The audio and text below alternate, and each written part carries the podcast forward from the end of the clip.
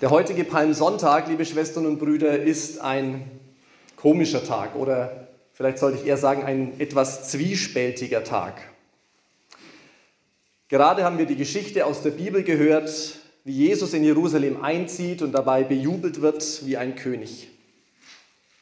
Die Leute schwenken die Palmzweige und legen ihre Mäntel auf die Straße wie bei einem roten Teppich und sie sind begeistert und hegen riesige Erwartungen an Jesus.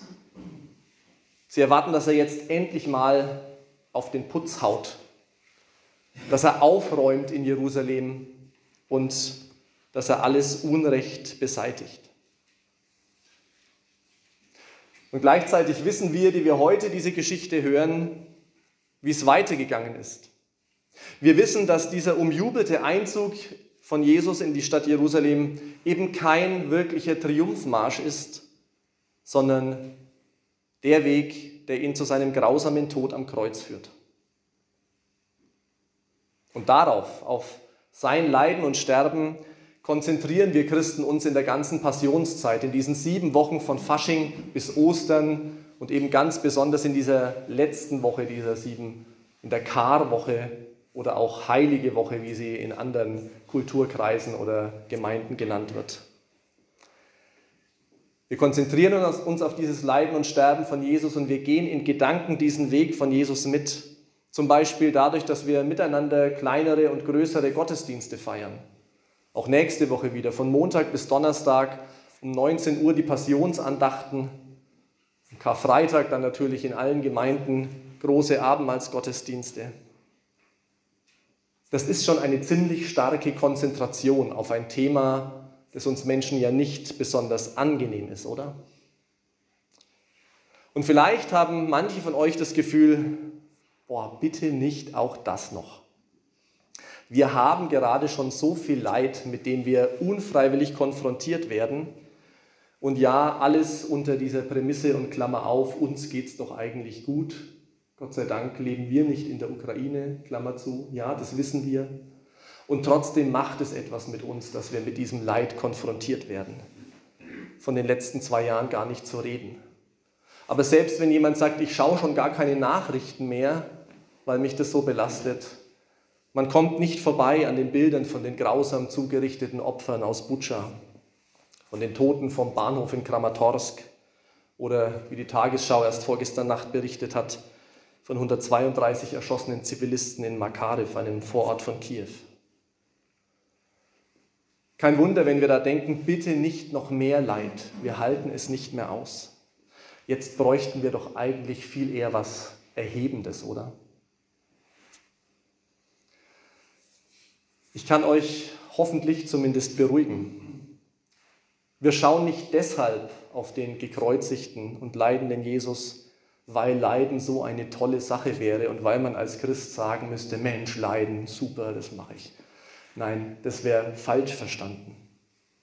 Wir schauen auch nicht deswegen auf den gekreuzigten Jesus, weil wir uns zusätzlich belasten wollen oder weil es darum ginge, möglichst jede Lebensfreude ähm, auszurotten. Ähm, ich weiß, bei manchen Christen hat man das Gefühl, dass das mit dem Glauben einhergeht, aber das ist absolut nicht das, was der Glaube bedeutet, meines Erachtens. Nein, es hat einen ganz anderen Grund. Wir schauen auf diesen gekreuzigten Jesus damit wir nicht müde werden und nicht den Mut verlieren. So steht es im Hebräerbrief. Und ähm, weil das so genial ist, möchte ich euch diese paar Verse vorlesen. Hebräerbrief im zwölften Kapitel in den ersten drei Versen. Ich lese wieder nach der Basisbibelübersetzung. Und dort ist das so formuliert. Wir sind also von einer großen Menge an Zeugen wie von einer Wolke umgeben. Darum lasst uns alle Last abwerfen, besonders die der Sünde, in die wir uns so leicht verstricken. Dann können wir mit Ausdauer in den Kampf ziehen, der vor uns liegt.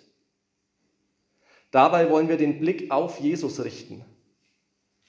Er ist uns im Glauben vorausgegangen und wird ihn auch zur Vollendung führen.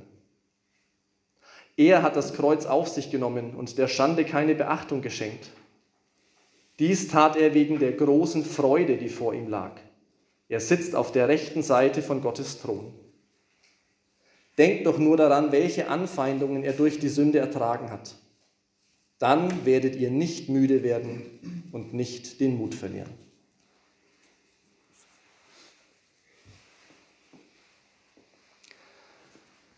Ein unglaublich guter Rat, den uns der Hebräerbrief gibt. Wir sollen auf Jesus schauen, den gekreuzigten und auferstandenen. Und wie das manchmal in den älteren Übersetzungen so ist, auch das finde ich eine treffende Sprache. Überlegt mal, wo die Kreuze normalerweise hängen. Wenn wir dann ab nächster Woche wieder in der Kirche sind, am Altar vorne oder wo sie zu Hause hängen, meistens müssen wir den Blick erheben, um da drauf zu schauen. Und ich finde das auch sehr symbolisch. Wir müssen den Blick erheben und wir sollen das auch damit er weggeht von unseren Problemen und Sorgen, von unserer eingeschränkten Binnensicht, die oft so gefesselt ist von dem, was uns beschäftigt. Und unser Blick soll hingehen auf den, der alles verändert. Denn das ist das, was so tief in unserem Glauben drinsteckt. Das ist das, wofür Jesus steht, dass er alles verändert. Nicht, dass er ein Pflaster draufklebt und sagt, ach na ja, sei nicht traurig, ist nicht so schlimm.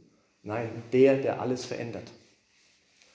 Und dann ja auch der, der mitten in unserem Leid da ist für uns, damit wir nicht müde werden und nicht den Mut verlieren.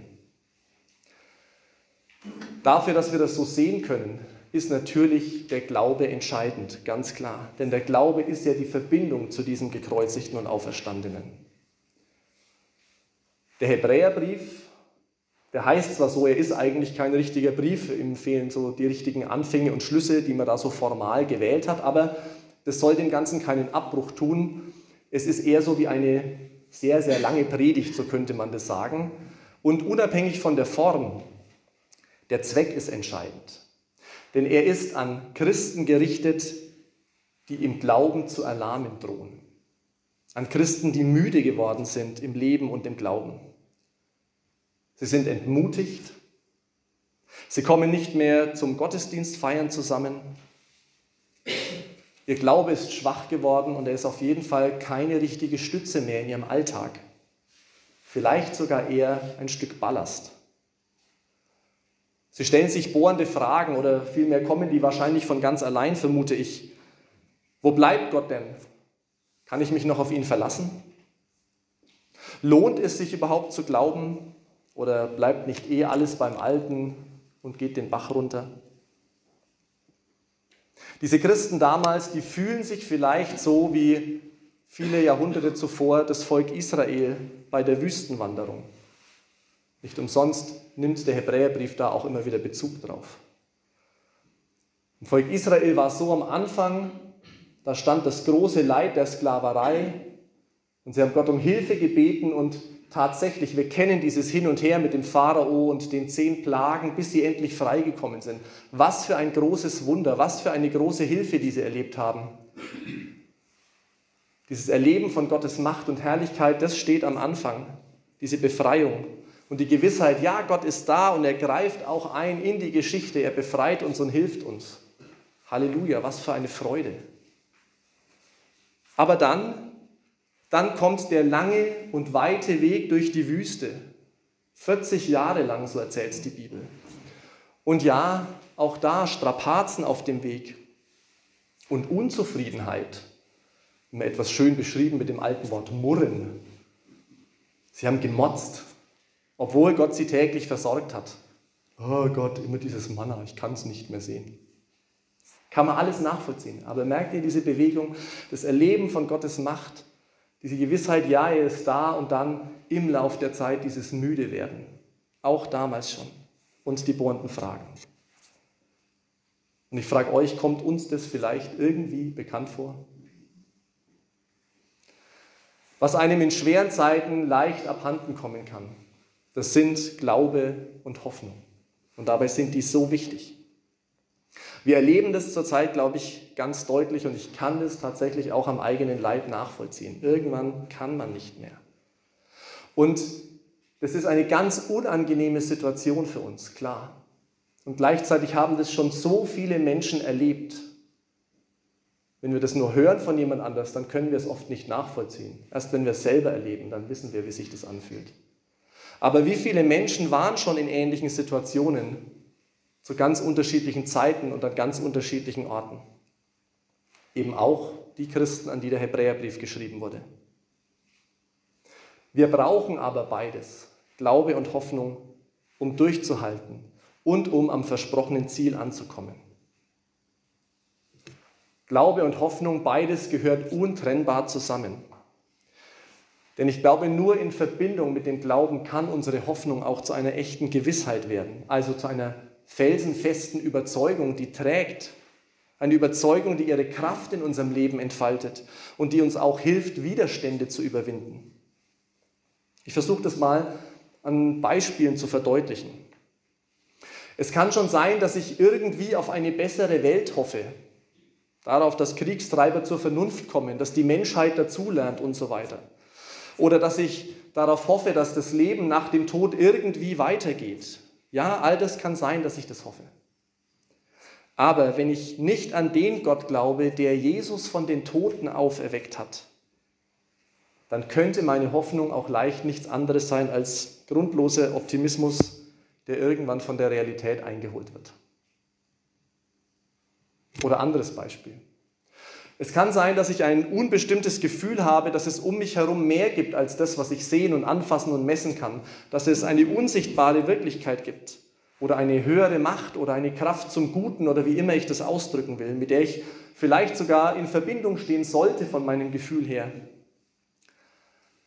Aber wenn ich nicht an den Gott glaube, den wir in Jesus kennen, dann wird dieses Gefühl für die unsichtbaren Dinge wenig Überzeugungskraft in meinem Leben haben.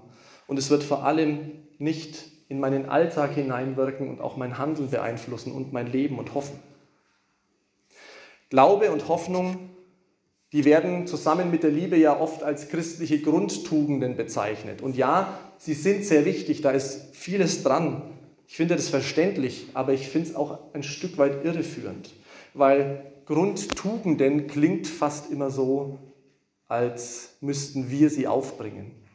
Komm, streng dich an, dann klappt es schon mit Glaube, Liebe, Hoffnung. Nein, das ist damit nicht gemeint, sondern sie sind Geschenke von Gott. Geschenke, die absolut notwendig sind, damit wir das große Ziel erreichen.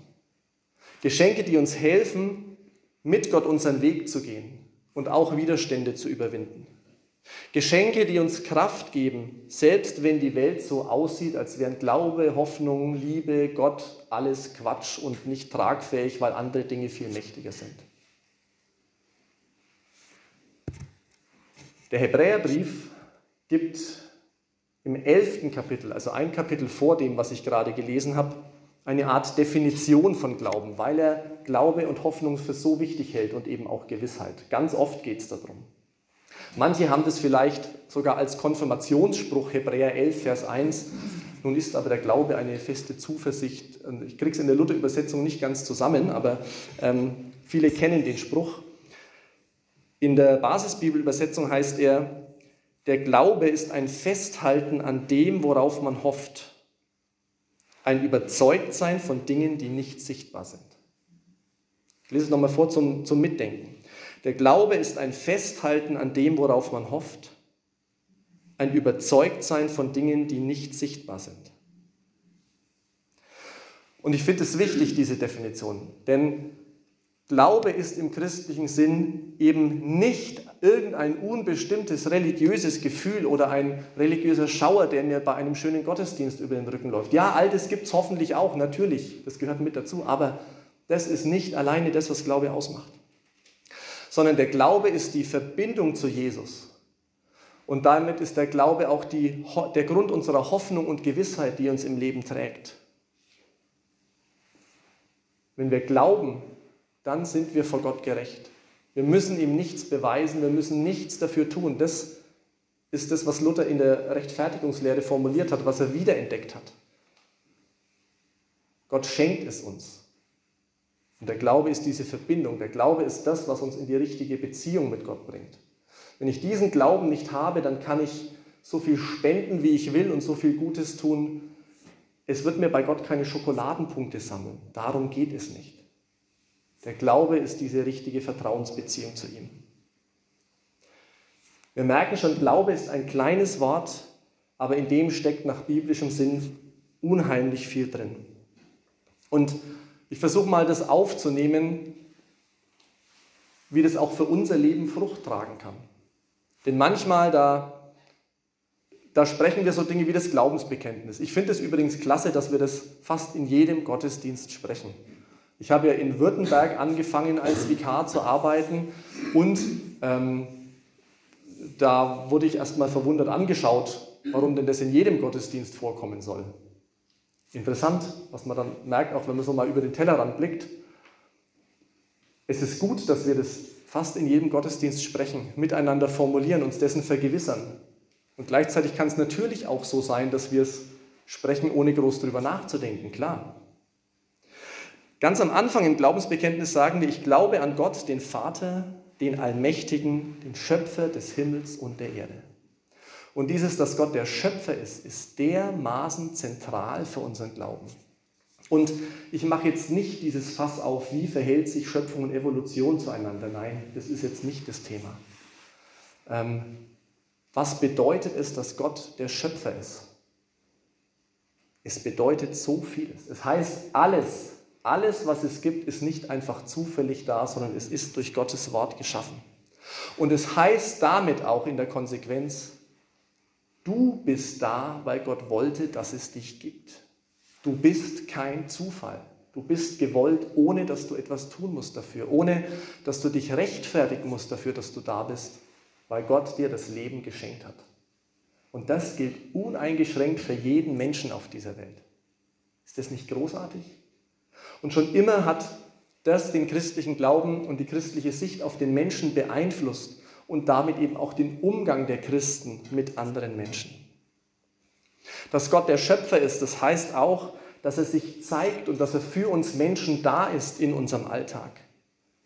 Bei Schöpfer haben wir manchmal die Vorstellung, ja, da ist einer, der am Anfang das große Pendel der Weltuhr anstupst und dann läuft es von selber.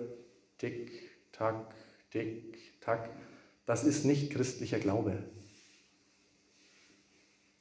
Gott ist der Schöpfer, das heißt, er ist es in jedem Moment. Er erhält das Leben, er ist da, er zeigt sich in der Geschichte und er gibt Hilfe und Rettung und alles, was er sonst schenkt. Und weil Gott der Schöpfer der Welt ist, deswegen übernimmt er auch Verantwortung für diese Welt. Und deswegen kann er sie auch nicht so bleiben lassen, wie sie ist, wenn alles Mögliche falsch läuft, sondern er muss, weil er der Einzige ist, der das kann, er muss sie wieder ins rechte Lot bringen. Und das wird er auch tun. Das ist das, was sich mit dem Gedanken an das jüngste Gericht verbindet. Nicht die Guten ins Töpfchen, die Schlechten ins Kröpfchen, wo wir Menschen dann denken, hahaha, ha, ha, dann wird der und der noch sein Fett wegkriegen. Nein, das ist nicht der Sinn der Sache. Der Sinn der Sache ist, dass Gott alles ins Lot bringt, wieder in Ordnung bringt, so wie es sein soll. Und weil Gott der Schöpfer ist, deswegen liebt er auch diese Welt. Das ist übrigens ein großer Unterschied des Christentums zu vielen anderen antiken Kulten, wo auch Leute gesagt haben, ja, da gibt es den einen Gott, der gut ist, und dann gibt es einen anderen Gott, der die Welt geschaffen ist, und der ist aber schlecht, und alles, was in der Welt ist und alles, was mit Körper zu tun hat und sonst wie, das ist böse und bäh. Das ist keine christliche Sicht, auch keine jüdisch-christliche Sicht. Gott hat die Welt geschaffen, er liebt sie, und er hat damit etwas vor, nämlich eine neue Schöpfung, Auferstehung. Er überlässt sie nicht einfach sich selber, sondern er hat einen Plan, den er durchführt. Und was das praktisch heißt und welche Herausforderungen das auch manchmal mit sich bringt, das zu glauben, das bringt uns der Hebräerbrief an verschiedenen Beispielen nahe. Die sind in Kapitel 11 nachzulesen. Wie gesagt, ich habe vorhin den Anfang von Kapitel 12 gelesen, aber das hier steht in Kapitel 11 und es wird in 12 Bezug darauf genommen. Es hieß da am Anfang, wir sind also von einer großen Menge von Zeugen wie von einer Wolke umgeben. Das heißt, wenn wir glauben, dann stehen all diese Leute im Hintergrund, die vorher schon geglaubt haben, die ihre Erfahrungen mit Gott gemacht haben. Dann sind es nicht nur wir, die wir hier sitzen oder die vielleicht irgendwie dann beim Predigt-Podcast mal zuhören oder sonst wie. Nein, es ist viel, viel größer jetzt und auch in der Vergangenheit und in der Zukunft. Und der Hebräerbrief, der stellt den entmutigten Christen, an die er geht, genau einige Beispiele vor Augen. Er sagt, schaut euch diese Leute an, um Mut zu fassen. Und keine Angst, wir werden jetzt nicht die Liste durchgehen, aber meine starke Empfehlung ist, Nehmt daheim die Bibel, hoffentlich in einer Übersetzung, die gut verständlich ist, und lest euch Kapitel 11 mal durch, was da erzählt wird von diesen Leuten. Und ich kann vorneweg sagen, seid nicht überrascht, wenn diese Liste nicht ganz dem entspricht, was du dir unter einem Happy End vorstellst. Es geht nicht um irgendwelche Glaubenshelden, wo man sagt, Mensch, nimm dir ein Beispiel, ja, das ist wie bei den Grundtugenden. Nein, es geht um das, was die mit Gott erlebt haben und was sie auch nicht mit Gott erlebt haben und trotzdem geglaubt. In dieser Liste, in dieser Wolke von Zeugen, da ist das allererste Mordopfer der Menschheitsgeschichte drin. Mit dem geht's los. Mit Abel, der von seinem Bruder erschlagen wird. Er wird als Beispiel des Glaubens hingestellt, der Abel, weil er Gott glaubt und Gott deswegen ein wohlgefälliges Opfer darbringt. Ja, was nützt ihm, könnte man sagen. Anscheinend heißt Glauben nicht immer, dass alles nach Plan geht oder glatt läuft im Leben. Oder es wird gegen Ende des Kapitels, da werden keine Namen genannt, da wird nur angespielt drauf, wie unterschiedlich das auch sein kann.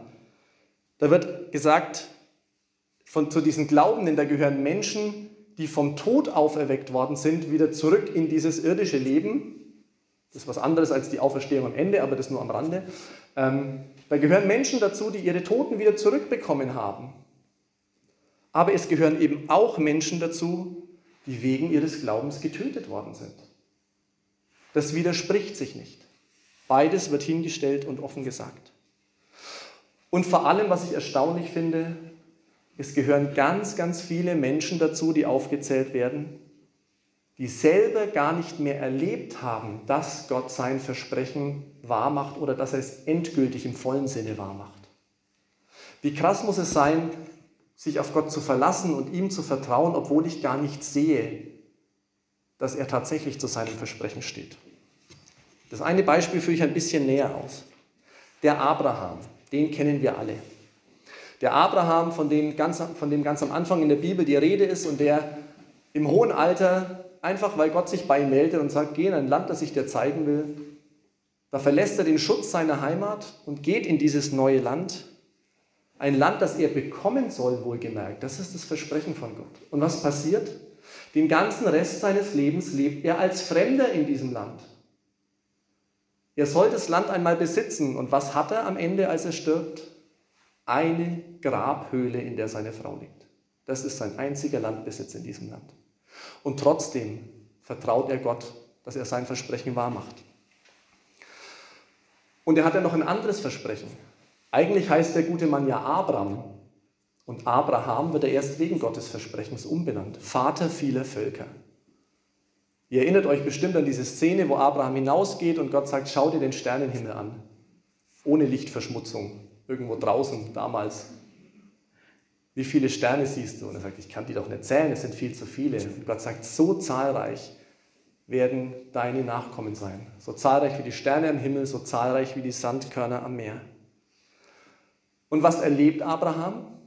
Naja, zuerst einmal denkt er, er muss Gott doch ein bisschen nachhelfen und zeugt ein Kind mit seiner Sklavin. Hervorragend. Möb, falsch gelaufen. Und dann erlebt er tatsächlich, dass Isaak geboren wird, dass er und seine Frau ein Kind bekommen, ein Kind der Verheißung. Und ja, das ist ein großes Wunder und sicher sehr mutmachend. Aber es ist ein Sohn. Es sind noch nicht viele Völker. Wie hätte Abraham diese Erfüllung der Verheißung erleben sollen? Er konnte es nicht. Und trotzdem hat er Gott vertraut. Ganz ähnlich war es bei Mose, der auch in dieser Liste vorkommt, der das Volk Israel in die Freiheit führt, der da auch ganz viele Wunder erlebt, der mit ihnen 40 Jahre durch die Wüste zieht hin in das gelobte Land, also das versprochene Land, das Gott für sie hat, der aber dann am Schluss auch gesagt kriegt, Du darfst hineinschauen in dieses Land, aber du wirst nicht hineinkommen. Und trotzdem vertraut er Gott, dass es so sein wird, dass das Volk dieses Land bekommen wird. Warum haben diese Leute die volle Erfüllung der Verheißungen nicht erlebt? So würden wir fragen und wir würden vielleicht daraus mutlos werden und sagen, aha, so stimmt also gar nicht mit diesen Versprechen von Gott. Diese Gedanken würden sich wahrscheinlich bei uns schnell einschleichen oder die Reaktion der Enttäuschung. Aber der Hebräerbrief gibt als Antwort, warum haben sie das nicht erlebt, diese volle Erfüllung der Verheißungen? Ganz einfach, weil Gott etwas Besseres vorgesehen hat für uns. Es geht nicht nur darum, dass es damals schon gut wird, sondern dass es auf lange Sicht gut wird. Und das schließt die damals mit ein, aber eben auch die, die danach kommen. Und deshalb sollten sie nicht ohne uns zur Veränderung kommen. Wahnsinn. Ich weiß, ich mute euch relativ viel zu mit, mit den Inhalten dieser Predigt und mit dem langen, aber ich finde es unglaublich wichtig, dass wir im Glauben gestärkt werden, dass wir uns an diese alten Geschichten, an diese Menschen erinnern, um Kraft für unser Leben zu schöpfen. Dass wir uns vergewissern, ja, Gott hat etwas mit dieser Welt vor, etwas Wunderbares. Und wenn wir Jesus anschauen, dann erkennen wir das, dass Gott etwas damit vorhat. Und wenn wir Jesus anschauen, dann erkennen wir auch, dass der Weg dorthin nicht leicht wird, nicht einfach oder nur angenehm und schön. Das ist kein Spaziergang.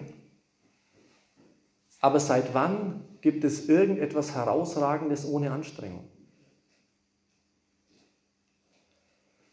Gott, der die ganze Welt gemacht hat und der dich und mich gemacht hat, der ist treu, liebe Schwestern und Brüder. Er lässt uns nicht vor die Hunde gehen, sondern er zieht sein Ding bis zum Ende durch, bis alles endlich gut wird. Kein Feind, kein Tyrann, kein Kriegstreiber und keine Krankheit kann ihn davon abhalten. Und auch nicht unsere Erschöpfung und Mutlosigkeit. Und deswegen lasst uns gerade in dieser Woche und überhaupt auf Jesus schauen, der den Weg bereit gemacht hat und der uns ans Ziel bringen wird. Und dann lasst uns diesen Weg entschlossen gehen, voll Vertrauen, dass wir an das große Ziel kommen, das Gott vorbereitet hat.